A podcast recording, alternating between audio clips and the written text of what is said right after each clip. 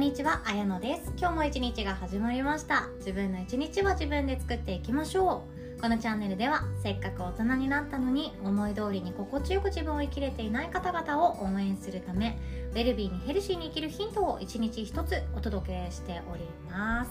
今日はですね今の家族関係が、うん、不安だなーっていう方に届いたらなと思っています。家族とチームは別物であるっていうことね。でこれ私は一人の女性に勇気づけられたメッセージなんですよ。家族とチームは別物だよっていうこと。なんていうか私の中で家族イコールチームであってそのチームになれない家族を作れていない私はダメなんじゃないかとかなんか家族ってバラバラになるのは良くないよねとかかわいそうとかそっちの言葉に押しつぶされて自分に自信が全くない人間なんですよね。自己肯定感も私ってまだまだ低い人間です。正直にお伝えしますけど。でそういう人間が救われたなっていう言葉がもう本当にこれなんですよ。家族とチームは別物でいいんじゃないっていうことなんですね。でこれは誰かっていうともうぶっちゃけて言っちゃうとこの前の八ヶ岳のリトリートでお会いさせていただいた東忍さんっていう一人の女優さんなんですよ舞台をされてる方なんですね。で彼女に言われて私はハッとさせられたんですね。で彼女の人生は彼女の人生なので私から伝えることはないんですけどえっと、いろんなものを見てきていろんなことを経験されてる彼女だからこそ私がボソッと言ったいやーなんか家族って難しいですよねとかなんかこれがど何が正しいか分かってなくって自分に自信がなくってっていう話とかを普通にしてたんですよね。もうお悩み相談みたいな。もうカウンセリングとかじゃなくてもう普通になんかお酒片手にしゃべるみたいな時だったんですけど。でその時に「いやそりゃそうだよ。家族とチームは別だもん」っていう話をしてくれたんですよ。私何かがあのほどけたんでしょうね。あそうだったんだっていう。つまり言うと私の中で家族は一番自分が所属しているチームの中で濃いものであってこのチームを成功させなきゃいけないとか家族はチームだからうまくやっていかなきゃいけないっていうことに縛られていたんですよ思い込みですよねこれも。で家族とチームは別物だもん別物でいいんだよっていう言い方をしてくださったんですね私に対してでその一言に私の中では詰め込まれていたんですけどもなんかもう感情がふわーってなってなんかもう涙腺が崩壊しそうな手前だったんですよね。でそれどうしてかっていうとあの彼女も家族とチームは別でやってる方なんですよね。何かっていうと家族って、えっと、なんだろう家族として今世生きるって決めた血縁とか血縁関係とか婚姻を結んだ中であのそのなんだろう死ぬとか生きるとかそういうものも一緒に親族のものを味わっていくような近しい関係だと思うんですよね。それで全然いいと思ってます。でもその家族ってあの否定されたりとかそっちがいいんじゃないっていうアドバイスとかも近いからこそなんかジャッジメントを食らうじゃないですか。私だったら自分の両親からいやもういいじゃない勉強しなくて大学行かなくていいのよ。地元で就職してたっていうあなたはそれでいいんだよっていうなんかもうそこに抑え込まれようとした時があったんですけどめちゃくちゃ嫌だったんですよね。なんで勝手に決めるかなっていうすごく嫌な気持ちが未だにあったんですよね。でそうなってあげられない自分のことも悲しいって思ったしなんか申し訳ないとも思ったし素直になれなくてごめんねとか言うこと聞けなくてごめんねとかって思いつつでも私は言う通りにしたら人生が終わる死んじゃうんじゃないかっていう不安で抜け出した人間なんですよね。だから家族の中でうまくやれない自分って私の中でたくさん自分のことを見てきたので否定的なんですよ。いい家族を作れない自分とかいい子供で入れなかった自分とか可愛い親の言うことを聞ける自分になれなかったとか近くに住んであげて親孝行し続ける自分にもなれなくってなんかなんだろうな。自分の中でも情けなさとかもたくさんあるんでしょうね。でもそれでも私はこっちがやってみたいとかあんなところにも行ってみたいとか世界を自分で広げられるっていうことを知ってからあじゃあ私もっと自立したいのびのび行きたいって思いばっかりが高まっちゃってそう生きたいなもっと自由にもっと自由にもっとしなやかにみたいな生き方の方が好きで好きでたまらなくって親孝行っていうのがなかなかできない人間なんですよね。でそして自分の今の家族住んでるお家でも本当に自分がなんだろういいチーム傷つけてるような自信なんて全くないわけなんですよ。いいお母さんになろうとしてないがゆえにそれが加速させてるかもしれないです。だけれどもいやさすがに私ちょっとやばいよねとか今のダメだよねとか今の自分って良くないよねっていうその残念な私を見る眼鏡が時々色濃く出てくるんですよね。今日も家のことできてないじゃんとか。今日も片付け手回ってないじゃんとか昨日の洗い物今日もやらなかったねみたいな こととかがあったり洗濯物ってさ畳んでしまうっていう行為もやめたよねとか洗濯物干したらそこから取って着るっていうスタンスにもういつの間にか変わってるよねとか ほかほかじゃんお日様の光ありてみたいなもうなんか最近は気持ちよくてそれでいいやって思ってるんですけどそのなんだろういいチームメイトの一員として担当の役割を担えていないっていう自分をダメだなってジャッジメント自分でしている自分がいるんですね。それは私の中で家族とチームを一緒だって思っているからなんですよ。家族の中に所属してるのにできてないなうまくやれてないなもっと笑って受け流せばよかったのにまた突っ込んじゃったなとかまた言わなくていいことまで言っちゃったなとか。なんかそんな風にああ私ってこのチームに必要とされてんのかな。ダメだよねこんな私だったらっていう自己否定なんですよね。でもこれって別で考えていい人はいいそうですよ。全ての人が家族イコールチームになれなくっていいそうですよ。私すっごく救われたんですよ。例えば家族イコールチームがうまくいってるところってどういうところかというともう親がもう絶対的な信頼を子供にしていて子供がやりたいっていうことをもう思いっきりやらせてあげる。これってもう家族とチーム一体化してますよね。でお母さんは栄養の勉強するからあなたにいいものを食べさせてあげるわって努力する。もうこういうお母さんにも出会ってきました。本当素敵だなと思います。素敵だなと思うと同時にあできない自分はなんて残念なんだろうっていう思いもよぎるわけなんですよね。これがあいつだって交差し続けてるなって思います。でも私にとってはですよ。私にとっては家族とチームは別でいいんだよっていう言葉が救われたって思ったんですよ。ああいいんだこれでって。なんか頑張らなくていいんだとかできてない自分を責めなくていいんだとか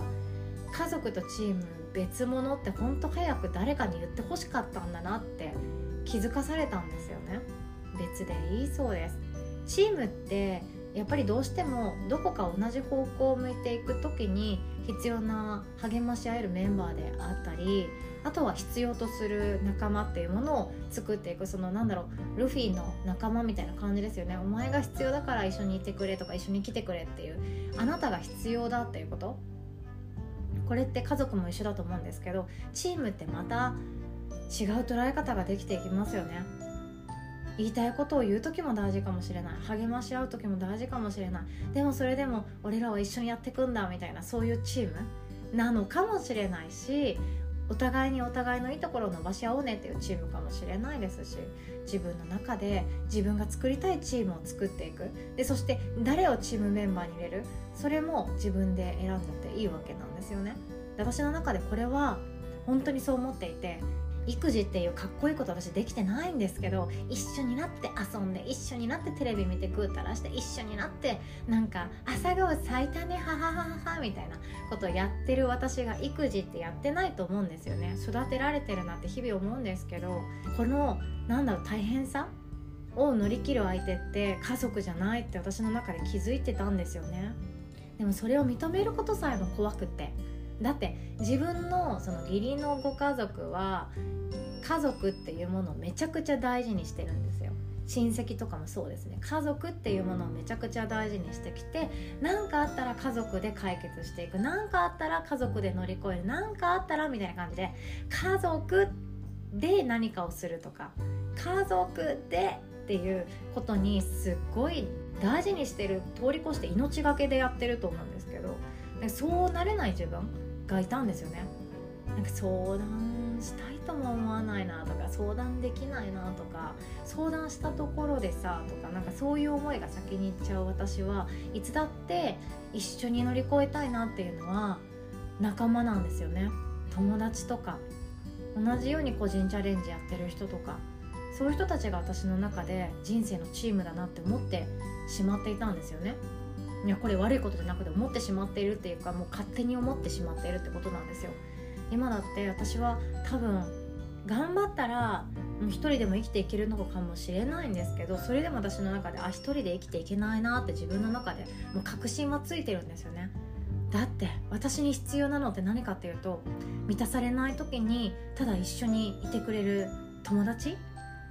コーヒー一杯飲みながら「いや実はさ」っていうことを吐き出せる場所？相手？そこが私からなくなってしまったら多分もう笑っていられなくなるっていうのはなんとなく想像ができてるんですよね。じゃあそのなんだろう満たされない感情をただ喋るだけの相手？満たされないとか辛いとか苦しいっていうのを自分が喋ったとしてもなんかそれってさこうした方がいいんじゃない？っていうアドバイスじゃなくってほんほんって言ってくれるただの相手。それを私は家族に求められなかったんですね。両親からも絶対にジャッジメントが飛んでくるから自分の心の内側なんて言いたいと思ってないんですよ。勝手にジャッジされて勝手にアドバイスされてそれあんたが悪いじゃんって言われてなんかそれ求めてなかったのになっていう言葉。私が悪いかもしれないけどそれ求めてなかったんだけどなっていう言葉が聞こえてくる人よりかは聞こえてくるだけの場所よりかは私は私の中でこう思ってるんだよねっていう自分と対話するのを手伝ってくれる仲間がどうしても必要だなっていうことに最近気づいちゃったんですね。で私は残念ながらそれが家族じゃなかった。でもこれは家族じゃなかったっていう一つの答えを出すんじゃなくってかもしれないでいいと思ってるんですよね。今の私に必要なのはチームだって思ったんですよ。気づけてしまったんですよ。そしてそのチームは家族じゃなくてもいいっていうこと。これを言ってもらえたんですよね。救われました。同じ家に住んでる人に100%分かってもらおうとしなくていいし同じ家に住んでるからって言って全てを吐き出して全てを出して全てを見せてジャッジされたりアドバイスされたり真っ向から受けに行く必要なんて何もなくって同じ家に住んでるからって120%分かり合えなくってもいいっていうこと。それを教えてもらったなって思ったんですよね。救われたって思いました。どうしても生まれてきた場所とかそういうものって変えられないし、うん、なんか血縁とか DNA とかって変えられないだろうけれども私たちは仲間とか同じような志を持ってる人とかなんとなくだけど気が合うとかまだ出会ったばかりだけどこの人とお茶行ってみたくなっちゃったとかその感覚的直感的な関係の人とかその人たちをチームとして自分の人生に迎え入れてもいいんだっていうこと私はこの夏気づかせてもらって命救われたなって思ったんですよね。でそれこそあのこの書家は縄文を私の中で勉強し直す機会にもなったんですけど縄文時代面白かったですよ。まあ、竹倉先生はユートピアとして思ってほしくないっていうメッセージはされてたんですけどねあの「道具を読む」の著者でもある人類学者の竹倉先生がなんかもう縄文をユートピアとして捉えるのはちょっと違うんだよねっていう話をされていてそこからの切り口であそっか。これも私の一つの思い込みとして縄文をいいように仕立て上げようとしてしまっていたなっていう注意点にもなって本当に助けられた言葉だったんですけど私は何が縄文時代それでも素敵だって思ったかっていうと寿命が短いがゆえにあの家族と他人っていうもの、えっと、自分の家族と他の家族っていう境界線を引いていないところが憧れちゃったんですよね。あでもこれ竹倉先生に言ったらそれがユートピアって思ってんじゃんだから使われるかもしれないんですけど私の中でそこは惹かれてしまいました。えっと、寿命が短かったんですってね、えっと、女性も男性も30代中頃が平均寿命なので40年とか生きたら本当になんか生きたねって感じでしょうね。で還暦までたどり着けない人がほとんどなんでしょうね。でもそんな中で寿命がそこまで長くないからしかも当時の食生活ってその狩猟があったりとかどこを見渡しても守られてますっていう安全な場所なんてなくってこの柵の向こうには普通に野生の動物がいるって中で眠ったりするわけじゃないですか。100%安全なわけがないですよね。そんな生活をされてるからこそ足を滑らせてそのまま死んでしまったとか、えっと、川に溺れちゃったとかいろいろあったかもしれないです。なので自分を育ててくれた産んでくれた人が亡くなってしまうこんなに早くにとか自分と一緒に育ってきた幼なじみっていう存在がこんなに早くなくなっちゃうとかなんかそういうのがあったそうなんですよね。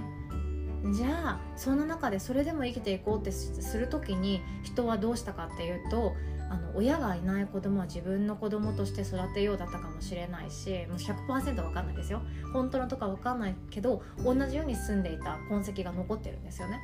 他人の子供だったとしてもいや同じ人間じゃないかと思ってしっかり一緒に食べ物をシェアし続けるとか同じように命を続けていこうよって決意をして生きるとかあとは足が不自由だったとか何か一回怪我をしてしまっても手足が動かなくなってしまったっていう人もその人たちのポジションをどうするかっていう時も同じ命じゃないかで食べ物を与えたりお世話したりっていうことが痕跡が残ってるんですよね。私その痕跡だけでもなんかすげえなって思っちゃったんですよね。もともとの私たちってそこから始まってるわけじゃないですか。同じ一族だからあなたは特別違う一族だからあの子は悩んでても私話聞かないとかそんなそんな合理的なことなんてしなくて実はよくって、ね、他人から見たらなんかあの人おせっかいだなとか面倒くさいことやってんなとか余計なことやってんなとか言われるかもしれないけれどもまさにもう沖縄の言葉で言うイチャレバ町でえチャレバ町でだったかな？なんか一度会ったら兄弟さんみたいな。あれ別の意味かもしれないですけど。でもそんなイメージで人と接することができていた時代がこの地球の大昔にもあるわけで。大昔でもないか最近になるんですかね。でもあるわけでその血筋を何らかの形で引いてるのが私たちなんですよね。だからこそ家族だからうまくやらなきゃいけないとか家族さえもうまくできない自分を否定するとかしなくてよくって職場のコミュニティいい感じになってるんだったら褒めてあげましょう。近所付き合いすごく心地がいいんだったら自分のことすごいじゃんって言ってあげましょう。いいねって言ってあげましょう。何かがダメだからダメとかそんなことしなくってよくって私たちは家族とチーム別物で考えても OK でそれが心地いい人はそれでよくってやっぱり家族とチームは一緒だって思ったらそれはそれでよくって自分の中の心地よさっていうものを見つける旅それを歩んでいくのが生きるっていうことなのかななんて思いました。今日はこんなお話でございました。話があっちらほっちら言っちゃいましたけれども私の中での思いありがとうっていただけたメッセージに感謝したいという思いを込めて今日シェアさせていただきました。そして最後にお知らせをさせてください。8月10日木曜日の夜7時30分からは新しいあなたが開花するお金をいただく心特別講座のオンラインワークショップを開催させていただきます。ご参加費は無料となっております。お金のメンタルブロックって本当私たち勝手にできていくんですよね。私は特別な人間じゃないからお金を受け取れられないとか